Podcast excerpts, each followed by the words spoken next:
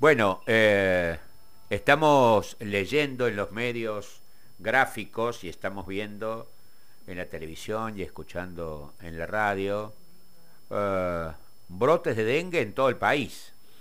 Se reunió el Consejo Federal de Salud, el COFESA, y acordó acciones para reforzar la contención y evitar eh, contagios masivos, y, porque luego de analizar la situación epidemiológica del dengue y chikungunya. Eh, entre las principales medidas acordadas, las autoridades decidieron fuerzas operativas en el territorio de cada uno de eh, las provincias, etcétera, etcétera, etcétera. El fenómeno es solamente en nuestro país. ¿Cada cuánto eh, tenemos que sufrir eh, este, esta situación epidemiológica? Se lo vamos a preguntar a quien sabe más que nosotros. Lo que sucede en el mundo está en Córdoba primero. Internacionales con Pepe Ortega. Hola Pepe, buen día. ¿Cómo va? Hola Jorge, Andy. Bueno, realmente es muy preocupante lo que está pasando con el dengue en la Argentina, pero bueno, la Argentina no es un, país aislado en este, en este tema. Eh, hay muchos países en América y en el mundo que están atravesando un nuevo pico en, lo que es una, larga epidemia de dengue. Y si te parece, Jorge, repasamos un poco lo que está pasando justamente tanto en el planeta como en el continente. Sí, por supuesto, vamos a eso. Bueno, eh, sabemos, ¿no es cierto?, que el dengue, todos lo conocemos, es, es una, una palabra que se repite desde hace unos cuantos años de manera cotidiana en, nuestro país, eh, pero bueno, se trata de una de tres eh, grandes especies de lo que son las, las arbovirosis, vale decir, aquellas enfermedades cuyo este, germen es humano, pero que es transmitido por un vector también muy conocido, que es el mosquito, y dentro de los mosquitos la variante Aedes aegypti. Eh, el dengue y chikungunya y zika, pero fundamentalmente vamos a hablar del dengue, eh, es una patología conocida desde hace mucho, mucho tiempo y que en el siglo XX, en la primera mitad del siglo XX, presentó picos epidémicos en muchos países, inclusive en la Argentina, pero que, ya en la década del 60 se pensaba que era una, una cuestión eh, resuelta, ¿no? Una, una, una patología absolutamente contenida.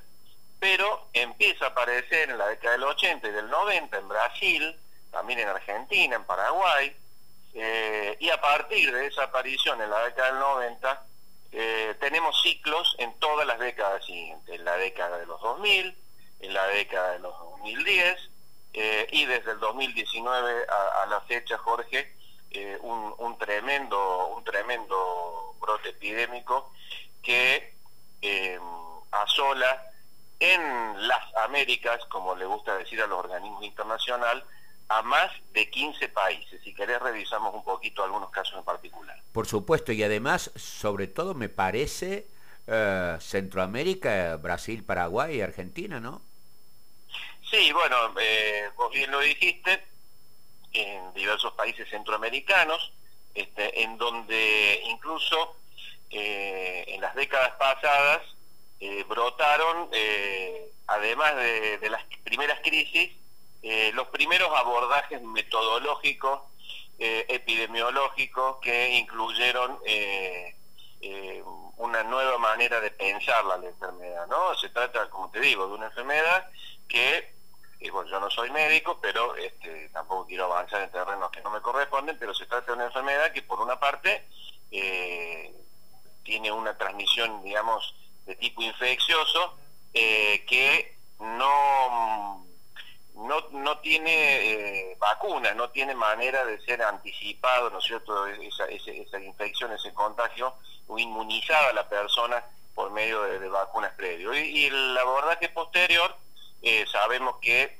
en una primera este, aparición de la enfermedad tienen mejor, muchas mejores chances de, de pasarla lo mejor posible, pero ya cuando aparece en una segunda este, oportunidad eh, se dan las variantes más duras, ¿no? Lo que se llama el dengue hemorrágico, que sabemos que es mortal, ¿no? Y en los países de Centroamérica, en Cuba, bueno, sobre todo, surgieron las primeras posibilidades de eh, enfrentar, de anticiparse de alguna manera y de tomar medidas que eh, alejen la posibilidad de que el mosquito este, se infecte, ¿no?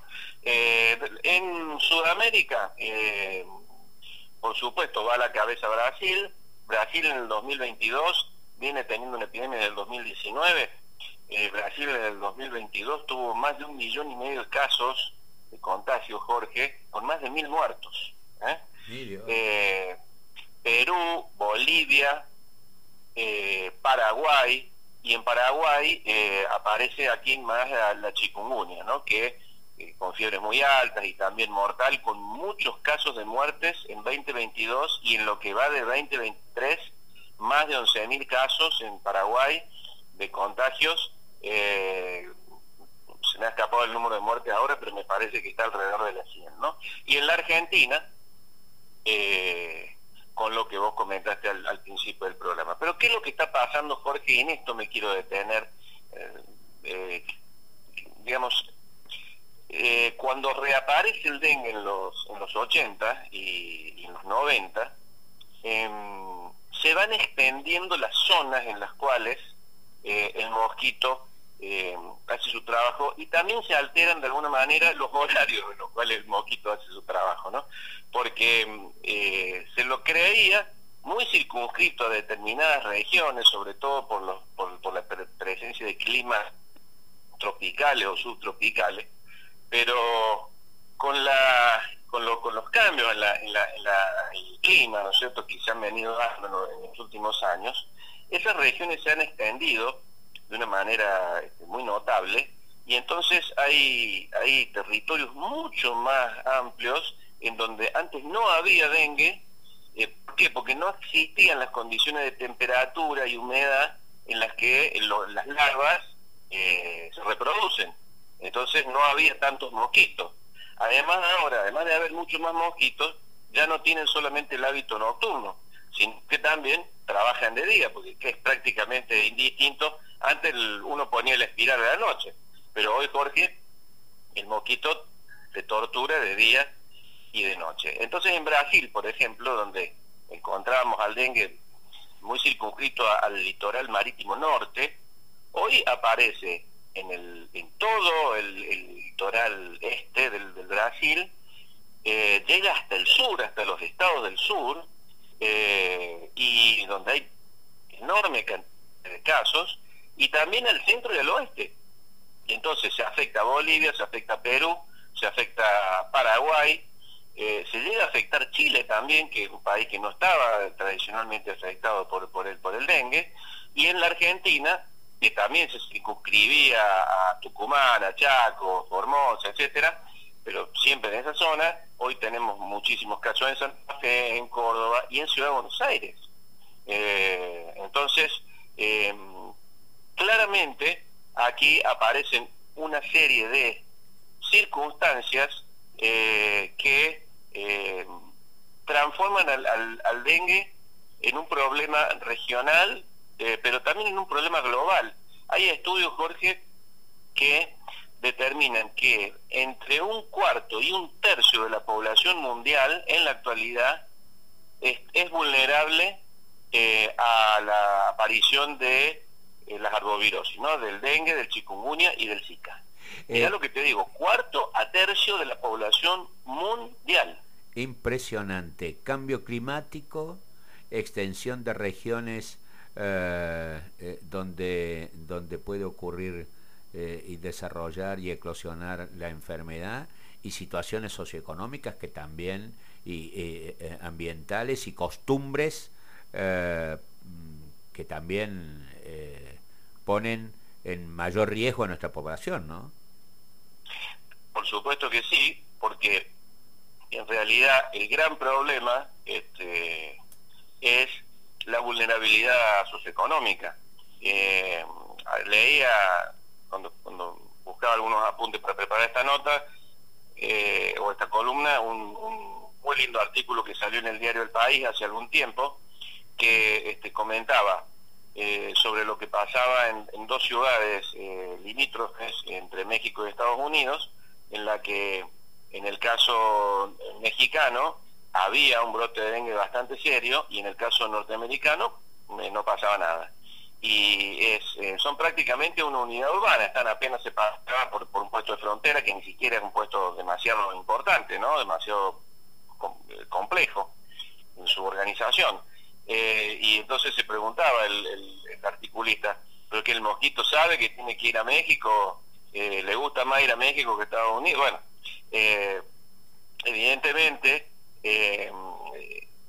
condiciones eh, socioeconómicas y de infraestructura eh, en donde el dengue se desarrolla, este, donde la larva, el vector, luego, el mosquito se desarrolla, eh, están mucho más presentes en, países menos desarrollados. ¿no? Hemos sabido de esta semana de los enormes porcentajes de, pobreza este, de la Argentina, ¿no? casi el 40%, y es evidente que en países en donde eh, se sostienen indicadores tan desfavorables de pobreza y de indigencia, Jorge, naturalmente eh, los factores que hacen que el dengue o la chikungunya o el zika esté presente no solo se van a mantener, sino que se van a multiplicar. Déjame decirte por último eh, que países sudamericanos que habían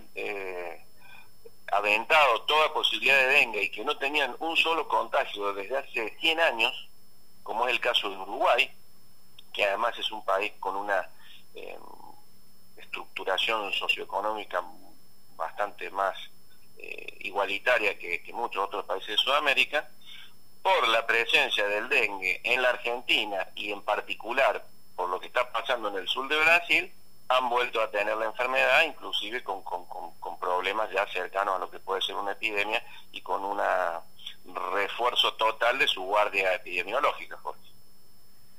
Gracias, Pepe. Muy claro. Que tengas un buen fin de semana. Abrazo grande.